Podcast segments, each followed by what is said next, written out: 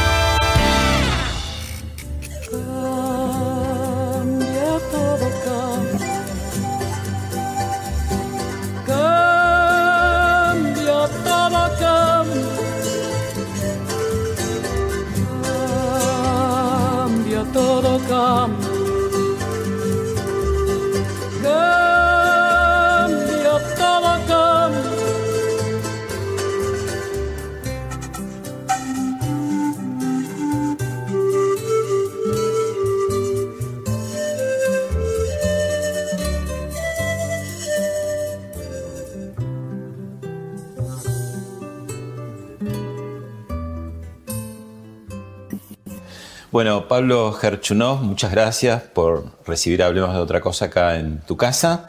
Y bueno, la primera pregunta, sí, desde el vamos, es eh, tu libro, ¿no? Eh, la- el planiferio invertido, el libro de Juan Carlos eh, Torre, el de temporada en el quinto piso, la película 1985 de Mitre Ginás. ¿Qué hay? ¿Hay una alfonsimanía? ¿Y por qué hay?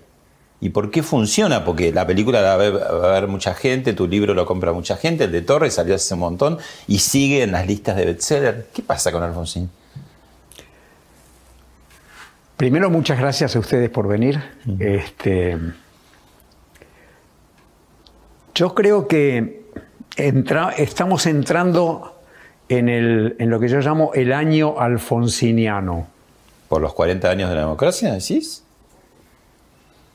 Te voy a contar por qué lo llamo el año alfonsiniano.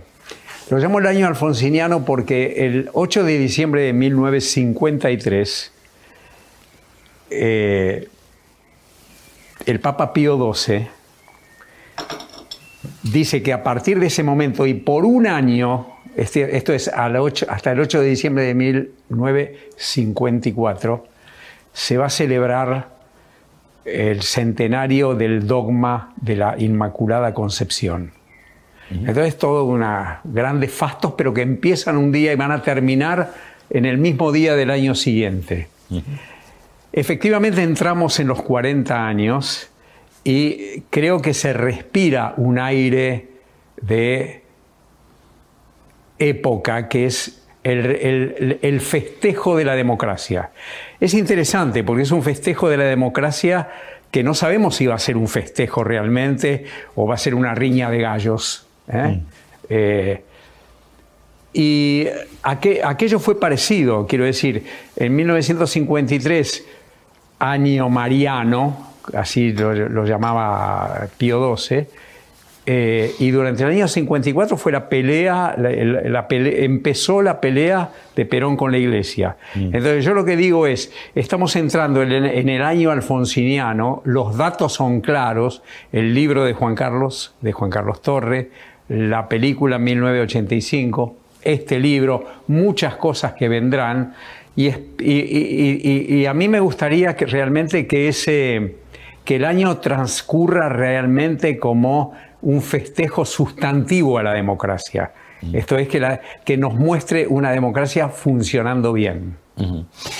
¿Viste la película?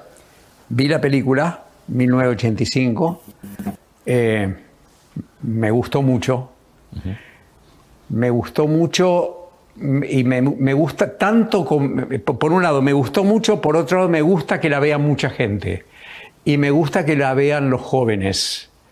Eh, y en ese sentido es una, una película para mí conmovedora.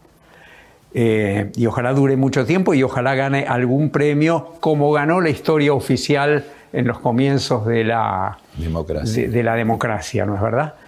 Este, Ahora le haces. al mismo tiempo, Eso te iba a decir. Si le haces observaciones como historiador, si bien esta no es una película documental, No, acá se cuenta un, un cuentito, Sí. digamos, real, Sí. como vos decís, yo creo, estimo para las nuevas generaciones, sin complicarla, ¿no? Y mucha de esa nueva generación que es muy kirchnerista al mismo tiempo, ¿no? sí, yo lo. Yo, ¿Vos qué le ves? Yo le veo efectivamente un. Veo que la película es la historia de un héroe individual, el fiscal Estracera.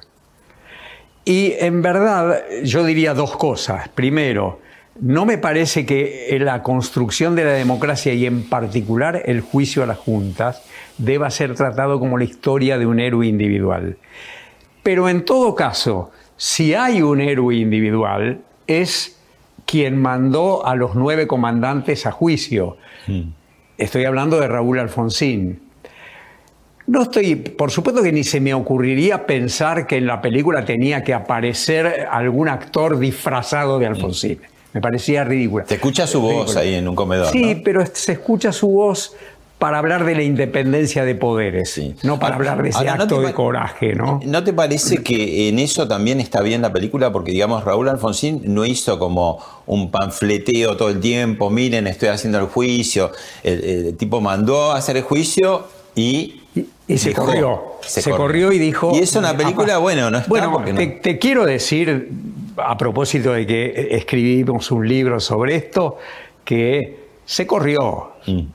No tanto, digo, Mm. No tanto. intervino intensamente tratando de guiar las cosas, porque era una situación muy difícil, era una situación que nunca se había vivido en la Argentina. ¿eh? Aquellos que, según ellos mismos, habían fundado la patria, estaban siendo sometidos a un juicio. Claro. Esto no solo no pasó, eh, no, no había pasado nunca en la Argentina, sino que de la mundo. manera que pasó en la Argentina, no pasó en ningún otro más cerca lugar. era en Grecia, pero nada, nada que ver, ¿no? En Grecia es distinto, ¿no? Es distinto, este, eh, por varias razones, por- incluso porque la figura de Constantín Karamanlis, que es el héroe civil, si querés, en Grecia de julio de 1974, es muy distinto a Alfonsín. Total. Es un conservador frente a lo que, con palabras de los años 80, creo que no valen tanto para hoy, eh, eh, diríamos un socialdemócrata como Alfonsín, ¿no es verdad?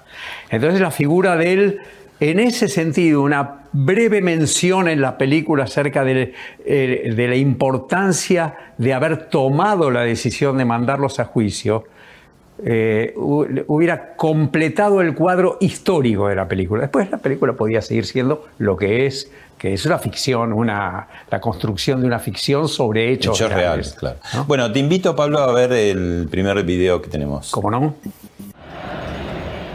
Sabemos que son momentos duros y difíciles, pero no tenemos una sola duda. Vamos a arrancar los argentinos. Vamos a salir adelante. Vamos a ser el país que nos merecemos. Bueno, eh, vos hablás de planiferio invertido. Que Primero quiero decirte que se me pone la piel de gallina. Siempre se nos pone la piel de Es gallina. es notable. Es el minuto cero de Sí, nuestra sí. democracia recuperada 10 de diciembre de 1983. Pero digo, ahí hay algo invertido, porque la plaza siempre miraba hacia la casa de gobierno, mucho antes de Perón, en, eh, ¿no? Y bueno, vuelve un poco a 1810 casi, ¿no? Que Bueno, eh, eh, esa, esa escena le da sentido, digo, es una manera de darle sentido al título del libro. El, el- el- el- el- el libro se llama El planiferio invertido porque Alfonsín tenía un planiferio invertido regalado por su edecán naval en su oficina de la calle Santa Fe, en el quinto piso de la calle Santa Fe, y amaba ese planiferio invertido, en donde además la Argentina estaba en el centro del mundo, ¿no? No era solamente el sur, el norte, el este, el oeste, todo cambiado. No, no era solo el cabildo, no, no era solo eso, ¿no? Y él hizo muchas inversiones, ¿no? No inversiones económicas, sino que invirtió, por ejemplo, el tema del proyecto muy pionero que hubiera sido bueno, pero no le dio, digamos, el traslado a la capital o cosas que no eran muy comunes, digamos, que un presidente te, te propusiera. ¿no? El planiferio invertido es para mí el símbolo de la voluntad política. A veces del voluntarismo político, pero eso uno nunca lo sabe, lo sabe a posteriori recién. ¿no? Eh, Alfonsín era un hombre de una eh, enorme voluntad política y hay muchos ejemplos al respecto, digamos. El juicio a las juntas es voluntad política. Eh, vos mencionás el traslado de la capital, es voluntad política, no, la, no llega a verla, no llega, no llega a buen puerto. Pero a mí, como acabas de decirlo vos también, me parece una iniciativa interesantísima. Y para mí, y estoy muy en soledad en eso, es una iniciativa recuperable para el presente. ¿De qué manera? Yo creo que hay que, hay que volver a, a explorar la idea de trasladar la capital. Ah, sí, totalmente. Hay que volver a, tratar en nuestras mentes, pero racionalmente, la idea del traslado de la capital. Mm. Primero por un tema geográfico, y la importancia del área metropolitana en, la Argentina, ¿no? Sí, incluso para desarrollar más otra zona. Él mira la Patagonia. Segundo, por, el, por el tema del desarrollo más equilibrado de la geografía argentina. Mm. Pero tercero, y que no se lo tiene muy en cuenta, es un acto de frugalidad. Quiero decir, lo que él pretendía, entre otras cosas, era trasladar de la, capital y gastar mucho menos en la administración pública. Él dice en un momento, y creo que en el libro se cuenta, eh, yo debí, porque él se arrepiente de no haberlo hecho. Mm. Porque una cosa interesante, la ley existió, la ley se aprobó y él no se fue a Viedma. Y él cuenta muchos años después, yo debía haberme trasladado a Viedma en una carpa porque hubiera dado una señal de frugalidad. En ese, en ese otro aspecto también creo que tiene sentido en el presente. Pablo, ¿vos estuviste eh, en ese gobierno? ¿Qué, puntualmente, ¿qué hiciste? Un, funcionario de segundo orden. Bueno, no, porque te quería preguntar de esa experiencia, ¿no? Que no, la viviste solamente como ciudadanos, como todos, desde lugares más distantes, sino desde adentro, aunque sea de segundo orden. Y después de escribir esto, ¿qué, es lo que, descubriste que, no, que en ese momento no conocías de, de Alfonsín? Lo que yo descubrí escribiendo el libro a lo largo y trabajando el libro, porque no es solamente escribirlo, sino... ¿Cuánto te llevó? Digamos? Cuatro años y medio aproximadamente. Lo que yo descubrí es algo que tiene que ver con mi propia experiencia personal. Y es que yo y muchos de quienes me rodeaban en el Ministerio de Economía no teníamos ni la menor idea de el a luz de dificultades que tenía que enfrentar Alfonsín, además de las dificultades económicas. Vivíamos muy en nuestro estrecho círculo, creyendo que eh, probablemente el gobierno o el presidente en algún aspecto se equivocaban porque no eh, hacían exactamente lo que había que hacer en el área económica. Estaba, digo, existía la posibilidad de un golpe militar Digo, desde el primer día, él se muda a Olivos y él no sabe cuánto va a durar ahí. Puede durar un día, diez días, tres meses, seis meses, dos años. Déjame que haga un stop acá y que veamos el video porque el video nos va a introducir más en lo que estás diciendo. Se va a iniciar una etapa nueva de un juicio sin antecedentes en el mundo, de tal importancia que de acuerdo a mi opinión terminará con 50 años de frustración democrática y decadencia nacional. El pueblo comienza a transitar los caminos de su historia. Bueno, ahí está anunciando, pasaron pocas horas de que asumió, en realidad uno le lava la sangre porque decía, bueno, ¿cómo, cómo va a ser esto? ¿Cómo van a dejarlo el, aparato militar intacto? ¿no? Y, que haya podido eh, eh, fundar esa diría, la única política de Estado, con todos los barquinazos que tiene, con los usos, con las vueltas para atrás, para adelante, es una política de Estado, ¿no? que sigue casi 40 años después. Yo diría también que la mala suerte económica también fue fundada en ese momento, ¿no? déjame ir después a la mala suerte económica y hacer un comentario sobre el video. Vos dijiste muy bien, esto es una cosa que hace muy rápido apenas asume. casi todas sus iniciativas centrales las hace muy rápido apenas asume. Es decir, la política de Alfonsín está impresa por un sentido de urgencia. Y está impresa por un sentido de urgencia porque él necesita consolidar esto que está construyendo, porque efectivamente no, no sabe cuánto va a durar. Él dice en ese video, para cambiar 50 años de historia. Si te tiras atrás 50 años, quiere decir un poquito después del golpe del 30, ¿no? Eh, mencionaste las dificultades económicas. Eh, podemos ir a ellas. En el, mismo momento en que esto está ocurriendo, Argentina estaba atravesando desde 1982 una profunda crisis de la deuda heredada de una dictadura que se, pretendía estabilizadora, ordenancista y reformista. Y fracasó en todo. Quiero decir, lo que hereda Alfonsín en materia económica era muy difícil de sobrellevar para un gobierno democrático que inauguraba la democracia y por lo tanto le tenía que abrir espacio a las aspiraciones sociales. El choque entre crisis de la deuda y aspiraciones sociales hace que sea muy que eh, hace pensar ex post ahora mm. que era muy difícil que ese gobierno terminara bien en materia económica. Y Hubo otros factores después que empeoraron la situación. Y ahí te pregunto vos como, como investigador y estudioso de la historia contemporánea argentina, el hecho que el radicalismo no tenga tan buena relación o no sea temido por las corporaciones, ¿no? no tenga tan buena relación con la corporación sindical, empresaria, el campo, este, le, agregaba un plus, ¿no? Que el peronismo a veces no tiene, a veces digo, porque ahora no, está muy bien, no usa Esa, esa facilidad, ¿no? Que se le...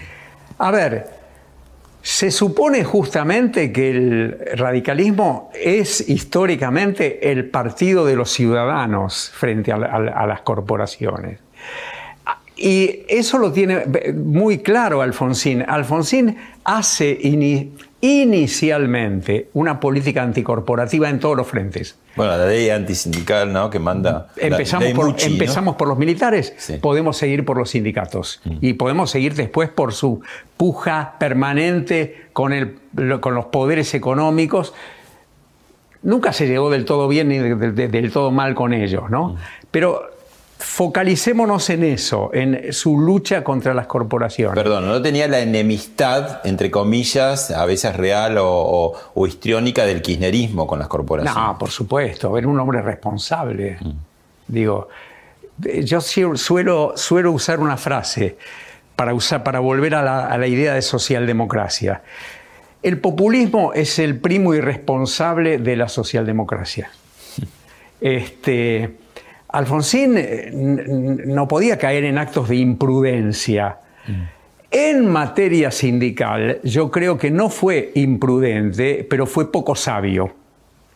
¿Y por qué? Porque lo que él tuvo que aprender duramente a lo largo de su gobierno es que también con las corporaciones hay que negociar, transar, que no, no las podés hacer desaparecer que les tenés que dar un lugar subordinado en un orden democrático. ¿Y ahí que le ganó? ¿La impaciencia por decirte gallega para poner algo de color en, en todo esto? Yo creo que le ganó Chascomús.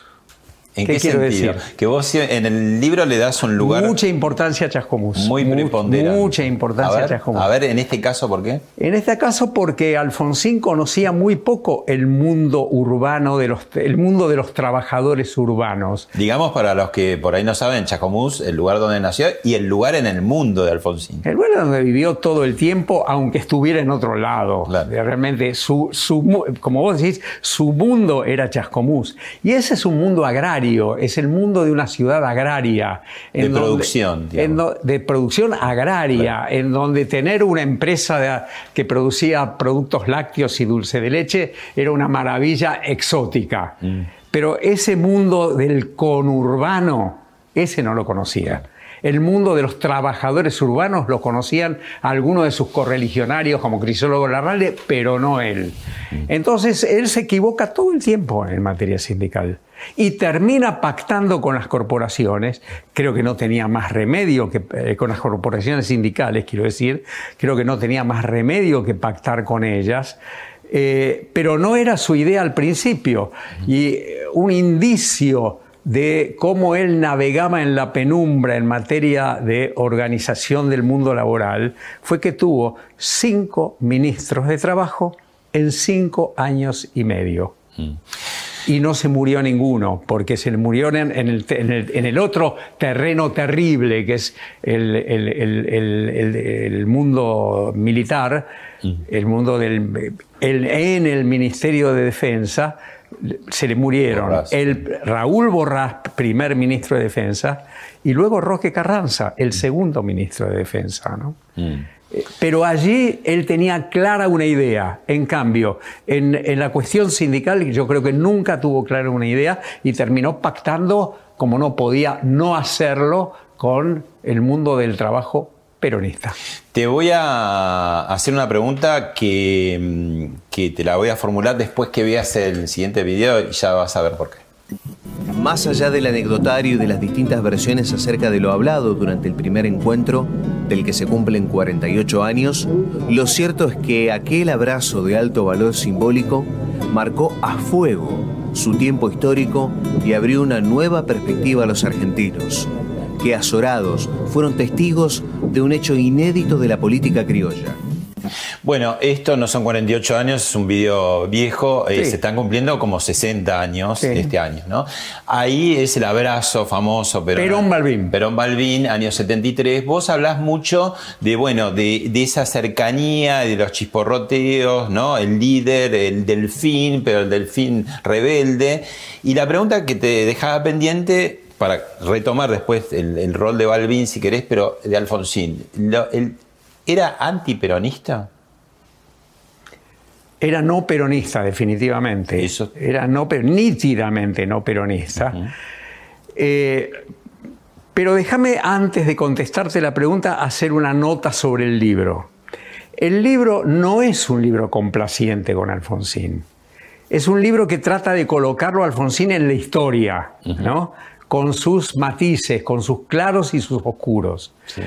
¿Por qué digo esto? Porque después de decirte que él era un no peronista, en el sentido de que él creía en el legado de la justicia social que el peronismo dejaba, pero combatía lo que él creía era el autoritarismo peronista, mm. eh, eso, e, esa combinación la mantuvo todo el tiempo. En ese momento, mientras se eh, Balbín casi inexorablemente no tenía más remedio, se acercaba a Perón, que, era, que lo dominaba todo. Eso era una lucha entre Lanusse y, eh, y eh, Perón, en la que Balbín ocupaba un lugar marginal. Mm. Él, para mí, toma una actitud eh, que creo que tiene que ver con una desorientación sobre el momento que está viviendo. Alfonsín. Sí, Alfonsín. Se coloca muy fuera de ese arreglo. No, comprende que Balbín no tiene más remedio que pactar ¿eh? con Perón. Y, ¿Por qué no tenía más remedio? Sino que pasaba. Bueno, lo porque, que, porque, a ver, porque, se, lo que no pasó no, podemos saberlo, ¿no? Porque se estaba saliendo de una dictadura. Mm. Entonces, Balbín no podía poner eh, entre, entre en, la lucha entre el general Lanuse, que se va, y Perón, que probablemente llegue, Balbín no tenía más remedio que jugar del lado de lo que en ese momento era la democracia. Y la democracia era el, el regreso sin proscripciones del peronismo.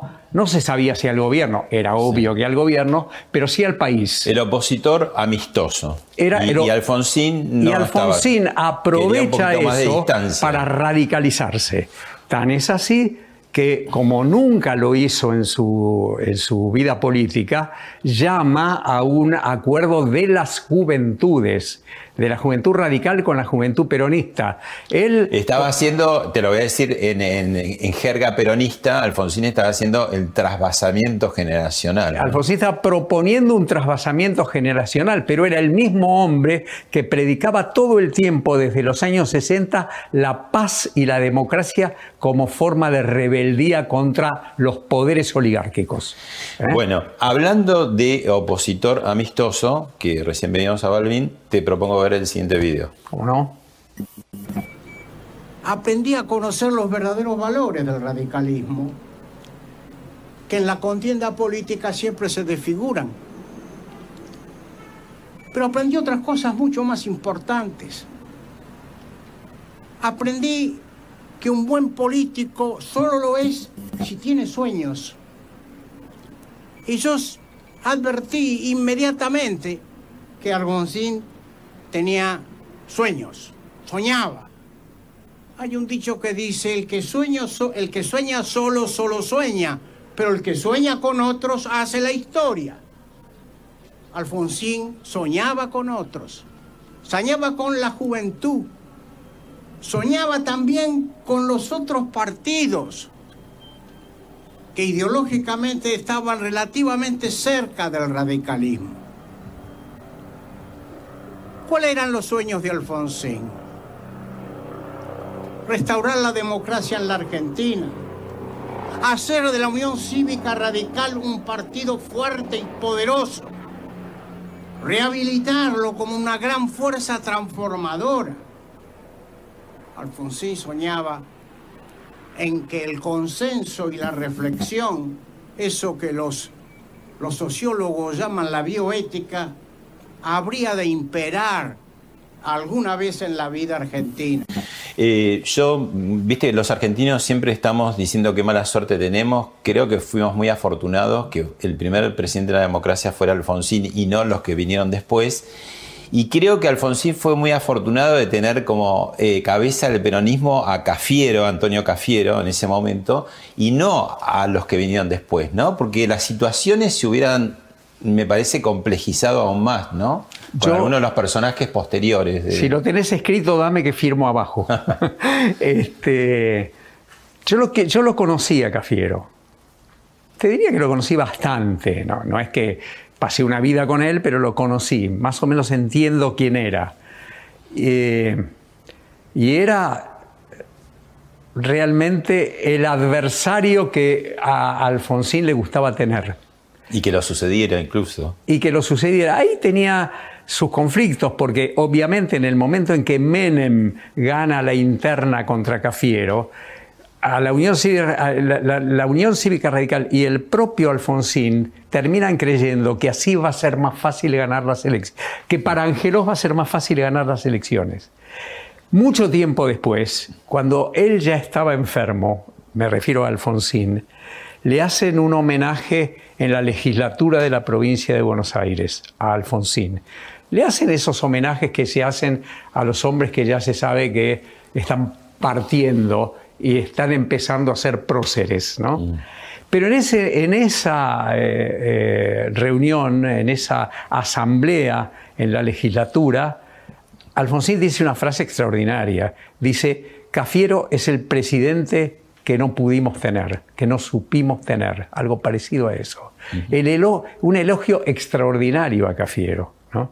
Digo, al, fin de su historia, él hubiera querido que primero Alfonsín y después algo parecido a la herencia que Alfonsín dejaba en materia de visión de la Argentina. Y lo que más se aproximaba en el partido opositor, como vos decías, en el justicialismo, era Antonio Cafiero, sin ninguna duda. Te traigo ahora para acá. ¿Hay algo en la, en la grieta esta eh, desafortunada que tenemos de hace tantos años? El tema que se hayan dejado de entender, entre comillas, el peronismo y el radicalismo, o no tiene nada que ver? Primero, déjame, decirte que lo que llamamos grieta es un fenómeno que está ocurriendo en, todo, en casi todo Occidente. Todas las democracias están... Eh, Todas las democracias occidentales están polarizadas. Eh, Esto es importante para nosotros como argentinos porque tenemos, como, tiene, como se tiene en muchos otros países también, una especie de espíritu de comarca, creyendo que lo que Mm. Está los pasando peores y a nosotros solos. y que lo que nos está pasando nos pasa solo a Sí, y nosotros. a los demás le va bárbaro y a nosotros pésimo. Déjame invertir la situación. Eh, después mapa, de, de- invertimos el Bueno, planiferio. Hagamos planiferio, juguemos al planiferio invertido. Eh, Argentina tiene una grieta terrible y tiene hace mucho tiempo una especie de situación de parálisis económica que además dificulta mucho la- una organización política mm, civilizada, Y digamos. ¿no? social, ¿no? Una O sea, claro. tenés tanta gente en la pobreza y ahora en la indigencia. Bueno, cada vez peor, además, cada vez ¿Qué, peor, qué- sí. qué tipo de democracia es eso? ¿no? Bueno, vos de- eh, eh, comparto eso.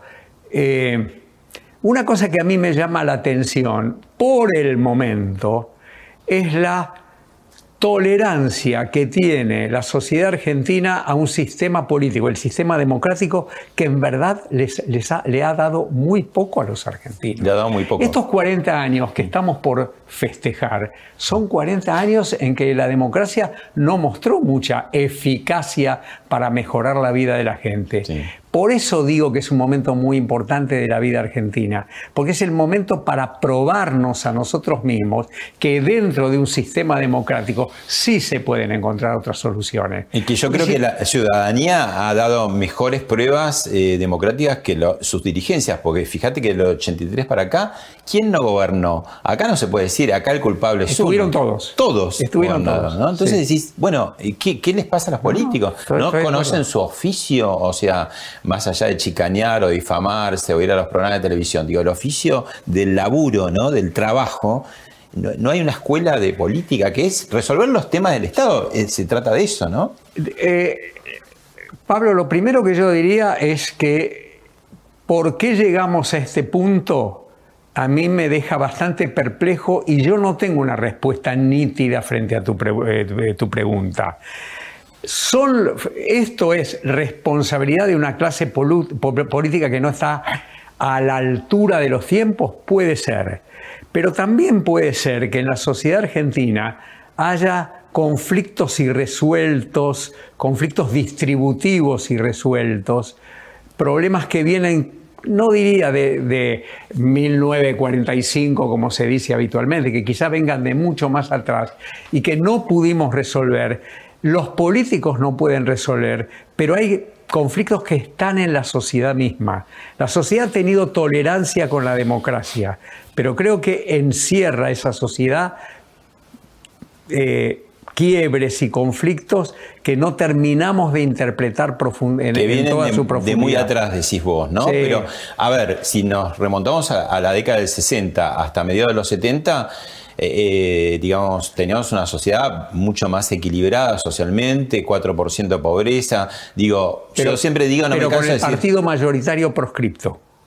Bueno, esa sería una. mm, mm, Bueno, ahí entras casi para dos o tres programas. Entonces, ¿qué hacemos? Porque entonces estaba bien que no, estuviera no, no, proscripto. no, no, no. pero ¿Por qué te lo digo? Te lo digo para ilustrar la idea de mi perplejidad. Mm. Quiero decir, yo recuerdo la década del 60, vos también, eh, estamos recordando la década del 60 como una época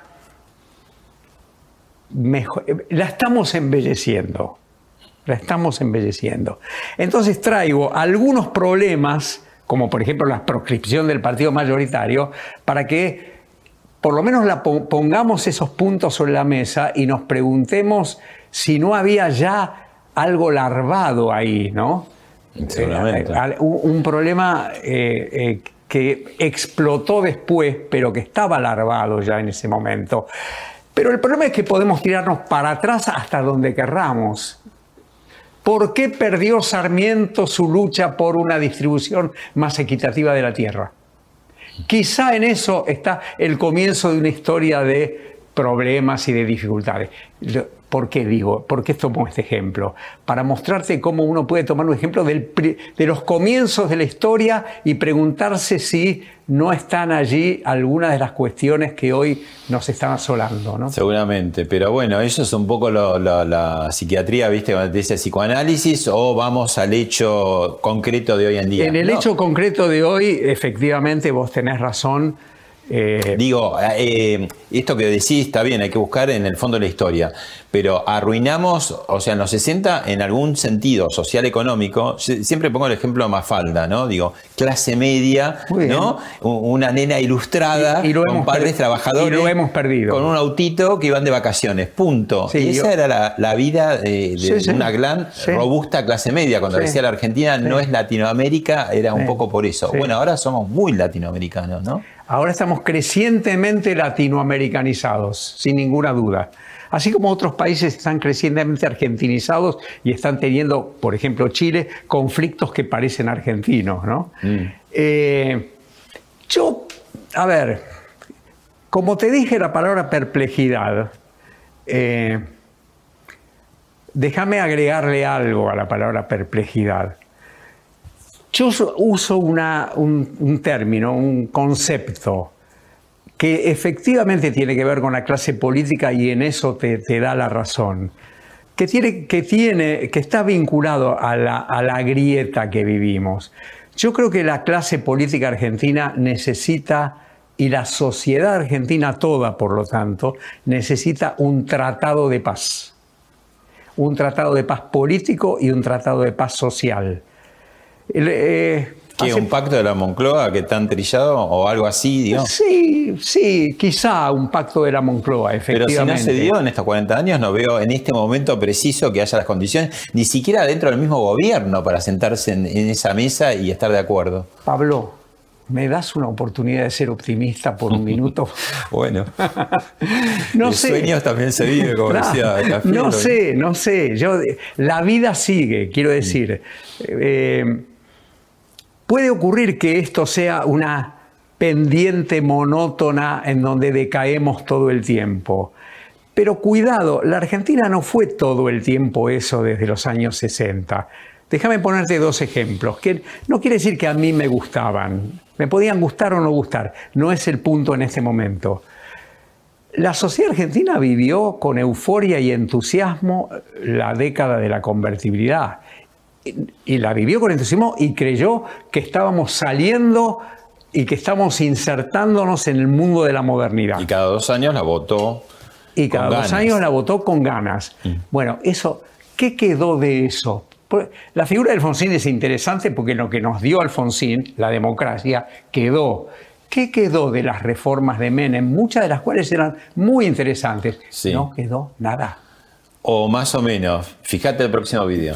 Pasadas las 18.50 llegó a la Quinta de Olivos el expresidente y titular de la Unión Cívica Radical, Raúl Ricardo Alfonsín, quien fue recibido por el presidente Menem y en minutos más se espera ambos firmen el acta acuerdo de reforma constitucional.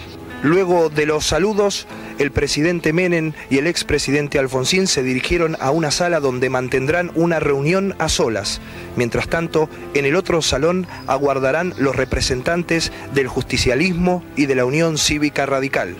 Según revelaron algunas fuentes, el acuerdo marco sobre la reforma constitucional se habría reducido a un texto de solo tres carillas para lograr un mayor consenso. El mismo incluirá seguramente la posibilidad de reelección presidencial, la disminución de mandatos y doble vuelta en el sistema electoral. Bueno, vos decís en el libro que Alfonsín decía que lo mejor y lo peor que había hecho en su vida política era el Pacto de Olivos. Sí. ¿Por qué lo mejor? ¿Por qué lo peor? Lo peor para su partido, porque como, como pasó con Semana Santa, con el paso del tiempo, Alfonsín perdió una batalla por el sentido de lo que hacía. Esto es, yo estoy convencido de que Alfonsín le ganó la batalla a Rico en Semana Santa. Mm. En el libro trato de explicar por qué. En ese momento, también perdió la batalla por el sentido de lo que hacía. ¿Qué quedó del Pacto de Olivos? Quedó la reelección. Y sin embargo, yo me esfuerzo, casi te diría con muy poco éxito, de eh, persuadir, para usar palabras de Raúl, mm, eh, desde luego, desde luego, de persuadir que el Pacto de Olivos nos dio una reelección que finalmente, ¿qué significó? Significó dos años más de gobierno de Menem y después todo terminó. Es decir, hasta acá, terminó hasta acá, hasta hoy casi. lo que quiero decir es que Menem que consiguió una reelección que para gobernar eficazmente terminó en, no en 1999 cuando se va, en 1997 mm. cuando le gana la alianza recién constituida. En cambio, ¿qué consigue Alfonsín? Alfonsín consigue una reforma constitucional que tiene la de 1994, que tiene novedades como por ejemplo Jefe de gabinete. Jefe de gabinete, que es la que menos. Que menos, pero que está muy bien pensada, porque digamos la idea de bajarle un poco el tono napoleónico a la presidencia y tener un, jefe de gabinete barra primer ministro, un fusible, ¿no? bueno, todos los presidentes que vinieron lo dejaron como un muñeco al jefe de gabinete. ¿Sabes que creo que en algún momento va a volver la idea de primer ministro como una figura importante lo único que voy a decir del futuro. ¿eh?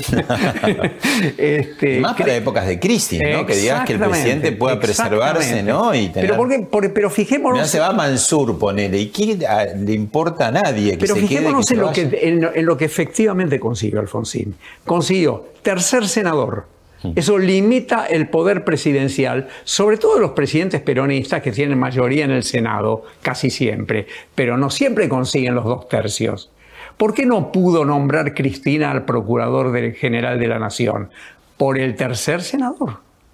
¿Por qué autonomía de la ciudad de Buenos Aires? Fue cuna de presidentes. Cuna de presidentes. Macri no sabe, a veces no quiere saberlo, que él fue presidente porque existe la reforma constitucional de 1994. Quiero decir, hay un equilibrio de poderes generado por una constitución, la única constitución acordada por la totalidad de la clase política, que nos ha dado un sistema político e institucional mejor. Y es previa a la grieta, porque cuando uno revisa los videos de Santa Fe, hay una, digamos, se está charlando y se está consensuando y negociando y hay mucho respeto y son todos los personajes, ahí ¿no? Charlando. Los Kinder, Carrió, Chacho Álvarez. Claro. Chacho Álvarez, que era uno de los principales opositores a la forma en que se había llevado a cabo la reforma, y sin embargo termina un par de años después pactando una alianza con la Unión Cívica Radical que había llevado adelante eh, la reforma constitucional del 94. Ahora, hay una cosa que eh, no te parece que fue perjudicial y negativa. El famoso 45%, o peor, el 40% si estás a 10% más de votos que el segundo. Cuando en la ciudad de Buenos Aires tenés el 50%, cuando en muchos países de democracias tienen el 50%. Ahí no se le facilita un poco al peronismo, digamos, ha perdido igual, como vos bien dijiste, en el 99, perdió en 2015 también. Pero se le facilita bastante al peronismo, ¿no? Ese porcentaje. Acabas de decir que perdió. Te, invito a que cuentes cuántas veces perdió el peronismo desde 1995 en adelante y te va a llamar la atención. 50 hubiera sido mejor que 45 como balotaje. Desde luego, como diría Alfonsín, desde luego que hubiera sido mejor.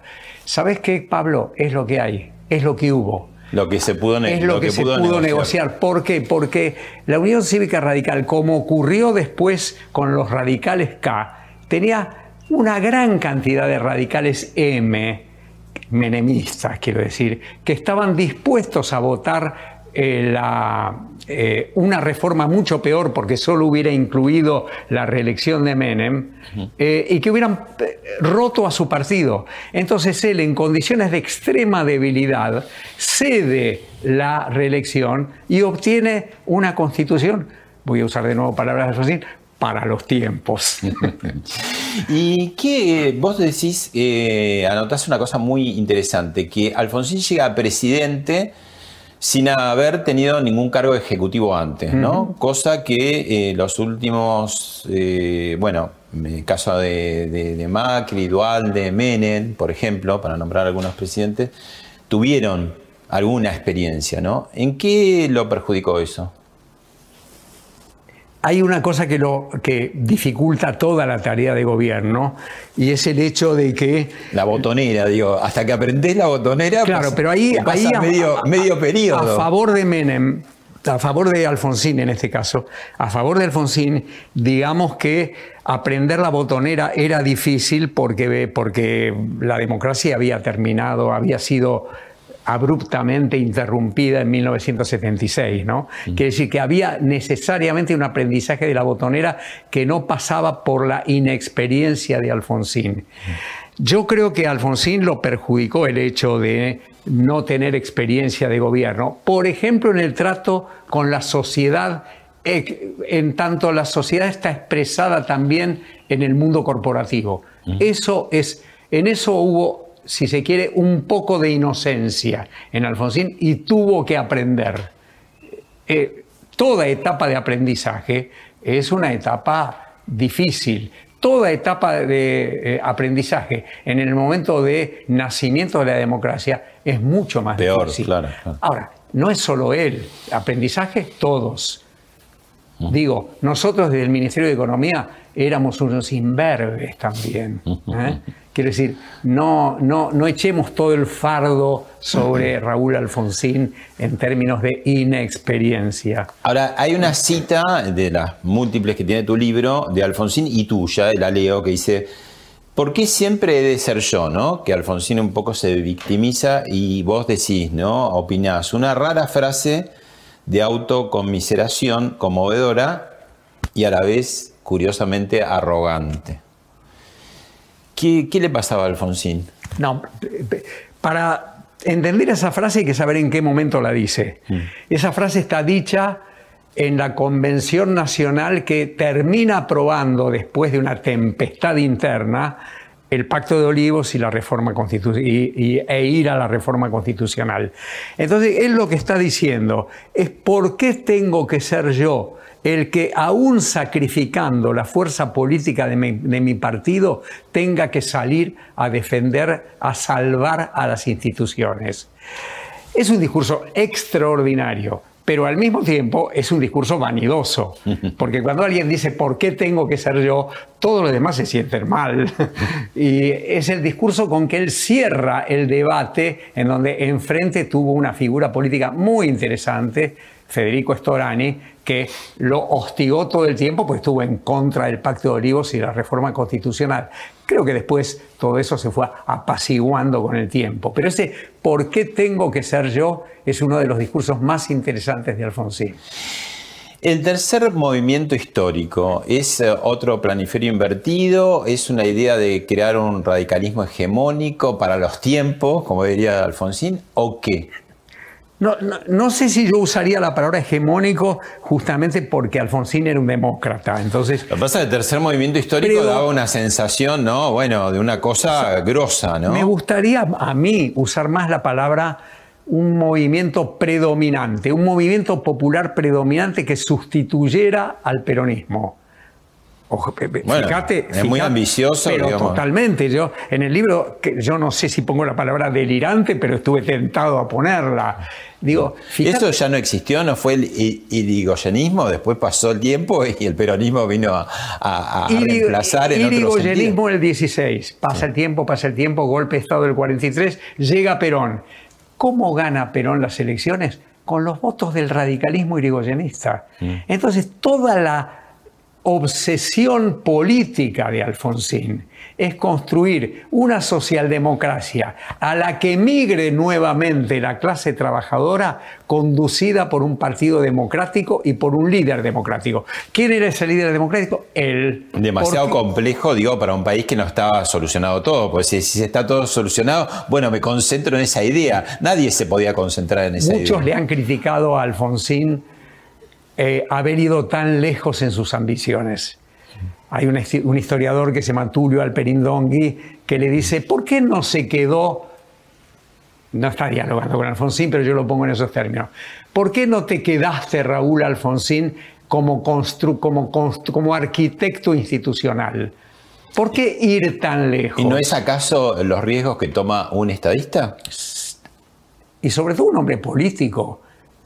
Digo, no olvidemos nunca que Alfonsín, aún con esos ojos y esa honestidad y todo, todo lo que le de pueblerina, ¿no? Que uno lo ve Es un hombre con vocación política, con vocación de poder. ¿Eh? No, necesariamente un poder eterno para él, pero un poder para un tipo de fuerza política distinta al peronismo. Más institucionalizado, ¿no? Más democrático. Menos personalista. Exactamente. No, del todo, porque soy yo, ¿no? Esto que estás diciendo a mí me interesa. Eh, si nosotros decimos que Alfonsín es un caudillo democrático, estamos usando la palabra caudillo. Y la palabra caudillo no se usa para la democracia. Tiene otras connotaciones. Exactamente. Si estamos diciendo líder democrático, no le podemos negar a un líder democrático ciertos gestos caudillescos como los tuvo Alfonsín, porque le gustaba pulsear por el poder. Ahora, ¿qué me gusta a mí, al final y al cabo, qué me gusta a mí de Alfonsín? Que era un líder democrático, si querés decir, un caudillo democrático que iba en la dirección de construir un país mejor que el que veo. Mm. Ahora, hay algo interesante en el comienzo de este gobierno, en el discurso inaugural de Alberto Fernández en el Congreso, que tiene muchas resonancias alfonsinistas, cosas que él dice, ¿no? Vengo a cerrar la grieta, casi usa palabras de Alfonsín. Bueno, Alberto Fernández empezó en la administración pública en el gobierno de Alfonsín, ¿no? En la superintendencia de seguros, que es muy polémico todo eso, ese paso. Pero, eh, ¿por qué se frustró ese, ese ese ímpetu, esa, esa, esa apuesta que hace Alberto Fernández, diciendo, tengo un socio muy poderoso, que es el kirchnerismo, tengo otro socio que es Sergio Massa, con sus ambiciones, pero me une con Sergio Massa, que los dos nos fuimos de ese gobierno y lo criticamos mucho.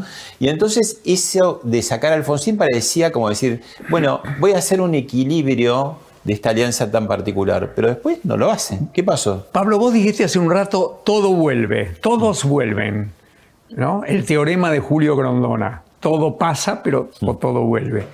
Este, Alberto Fernández tenía un problema y era definir su personalidad política.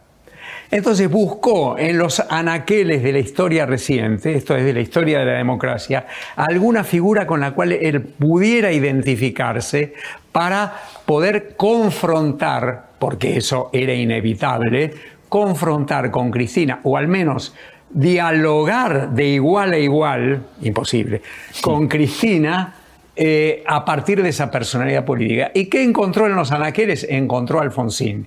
Pero encontró un libro, un discurso, no encontró una política. Nunca fue un político alfonsinista. Entonces yo, la verdad que cuando me dicen los gestos alfonsinistas del primer Alberto, a mí se me, olvido rápido. Mm. Me olvido rápido. Pasó por, eh, hablemos de otra cosa, el expresidente Eduardo Dualde y dijo lo siguiente. Bueno, en realidad cuando en junio del 2001 creamos con don Raúl Alfonsín el Movimiento Productivo Argentino, y después lo pues, ¿para qué lo creamos? Para llevarle a la Rúa una salida distinta a la que estaba comprometido y empeñado. Fue el intendente San Isidro, Pose, el, padre el que le llevó lo que nosotros le pedíamos que tenía que hacer, ¿eh? que era lanzar a la Argentina a la producción. Eh, pero estaba no contest. Nos dimos cuenta, cuatro días antes de la caída de, la Rúa, nos invita el intendente San Isidro de la iglesia a una reunión para ver si podíamos arreglar algo. Estaba de la Rúa, estaban dos de tres dirigentes gremiales, estaba don Raúl Alfonsín y yo. Y nos dimos cuenta que ya no, ya no, eh, no contest. Es así, cuando una persona... ¿Y por qué no quería...? No es que no quería, llega un momento, lo que vengo diciendo siempre, que un presidente no puede soportar tantas, tantas... Presiones. Y, impacto psicológico permanente, y entonces lo empastillan para que esté bien. Y no entienden, es así. Bueno, para oxigenar un poco las ideas en este final, este, veíamos a Dualde que iban a- muy audazmente con Sí. Alfonsín a llevarle un plan al presidente de la Rúa. ¿Qué, ¿Cómo interpretás toda esa época y cuánto tuvo que ver Dualde barra Alfonsín en la caída de la Rúa? A ver, Alfonsín creyó desde abril de 1991 que la convertibilidad era terrible, siniestra para el aparato productivo argentino, para el empleo, todo. En parte no se equivocó, ¿no? En parte no se equivocó. Por la duración, ¿no? Pero la, convertibilidad. duración, hay una frase, hay una frase de Antonio Gramsci, el intelectual comunista italiano, que dice: si ves a esta niña caminando y decís que va a ser madre, no tenés razón si 20 años después la ves con un bebé en los brazos. El, el, prono- el pronóstico político, como este, de eso estaba hablando Gramsci, el pronóstico político no puede ser correcto 20 años después. Eh, Alfonsín se equivocó porque creyó que la convertida se terminaba en un año o en dos. Me acuerdo de una frase de un gran amigo mío que se llama 10 Adol- años. Adolfo Canitró que decía, eh, a fin de año me pongo el casco, ¿no? Este, él creyó eso y empezó a tener razón justamente desde 1998 en adelante. Eh, Alfonsín, quiero decir, en cuanto a su pronóstico sobre la convertibilidad. Y no logró convencer a De la Rúa de salirse de la Pero el punto es ese, que trató de convencerlo, que como el mismo de la Rúa dice en el juicio que le hacen por la ley laboral conocida como ley Van Elko, eh, él dice, a mí Alfonsín me dijo siempre la verdad, me dijo, tenés que pactar con el peronismo, ¿para qué? Para que cuando todo esto se quiebre, porque es inevitable la quiebra de la convertibilidad, compartamos los costos. Se lo dijo todo el tiempo, él no lo traicionó. ¿Qué eligió de la Rúa? De la Rúa eligió el camino de volver a apostar por la, renovar su apuesta por la convertibilidad, al punto de que lo nombra Caballo y estuvo a un tris de incorporar a Menem, al menemismo, a su gobierno, como una especie de respuesta frontal a lo que le estaba diciendo Alfonsín. ¿Y por qué se entienden Dualde y Alfonsín, no? Que parecen personajes muy distintos en... Son distintos, fueron distintos, y quiero decir lo siguiente. En primer lugar, no es cierto que Alfonsín formara parte del movimiento productivo argentino. Alfonsín mandó una carta formal de adhesión al movimiento productivo argentino. Segundo, no es cierto que Alfonsín haya formado parte del gobierno de, eh, de Dualde. El gobierno de Dualde tuvo dos ministros, ¿eh? uno que no tenía, el ministro de Justicia, que no tuvo nunca nada que ver con Alfonsín en la, en la conformación interna del radicalismo, y el otro que sí tuvo que ver, que fue Jaunarena, pero que la verdad que tomó su decisión solo, se la comunicó a Alfonsín, y Alfonsín, ¿qué otra cosa le iba a decir? Bueno, si ya lo decidiste, anda. El acuerdo Dualde-Alfonsín es un acuerdo para salir de la convertibilidad y no para gobernar. Es un acuerdo parlamentario para salir de la convertibilidad. Si le salió bien o le salió mal es otra historia, pero el objetivo de Alfonsín era salir de la convertibilidad, porque para Alfonsín había dos males extremos en la historia de la Argentina que él había vivido. Uno, el golpe del 30, dos, la convertibilidad. Fíjate vos, las ponía en el mismo nivel. La última y muy breve. En el libro La moneda en el, el aire con Roy Ora, eh, terminás y decís final abierto. ¿Sigue ese final abierto? Te estoy hablando ahora de hoy para adelante con el 2023 eh, en el objetivo final de esta etapa, ¿no? Siempre los finales son abiertos para un historiador al menos. Sí. No hay. No, ¿No, aventurás? ¿No, sí. está ya, ¿No están jugadas las cartas? Hay una. eh, hay una frase de una persona que yo admiro mucho que se llama Fernando Enrique Cardoso. Expresidente de Brasil. Expresidente de Brasil antes de Lula, que dice, cuando esperamos lo inevitable, ocurre lo inesperado. Gracias, Pablo. Gracias a vos.